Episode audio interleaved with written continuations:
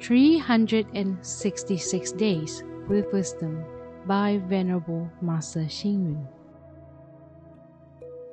August 22nd. Protect life and do not kill, and naturally you will have longevity. Donate and do not steal, and naturally you will be wealthy. Do not commit lustful misconduct, and naturally there will be harmony. Keep your promises and do not tell lies, and naturally you will have a good reputation. Life is the most valuable thing in this world, and killing is the most despicable act. A good person will always receive blessings, for all will hope that he may live to a ripe old age. On the other hand, a rogue is constantly being cursed, and many feel that he has lived for far too long. Life should always exhibit its many forms and colors.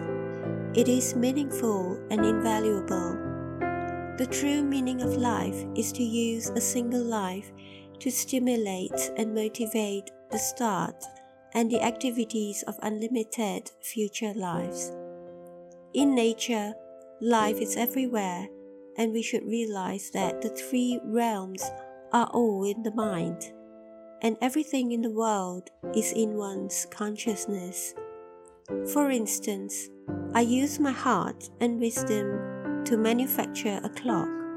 Without the wisdom of my heart, how could it be formed? Therefore, within the clock, my life exists. Another example is that of a building. As a result of my design and supervision, it is successfully built. My life exists within the building too. Are you aware that flowers and plants have life too? If you praise and sing to flowers and plants, they become more luxuriant and colorful. If you scold them, they turn pale and become insignificant. According to the roots of Dharma, Spring is not a season, it is the heart within. Life is not the physical body, it is the mind's nature.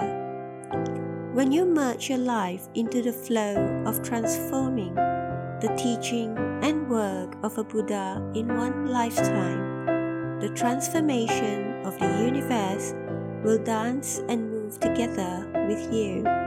Hence, would you not be the spring of life? Read, reflect, and act.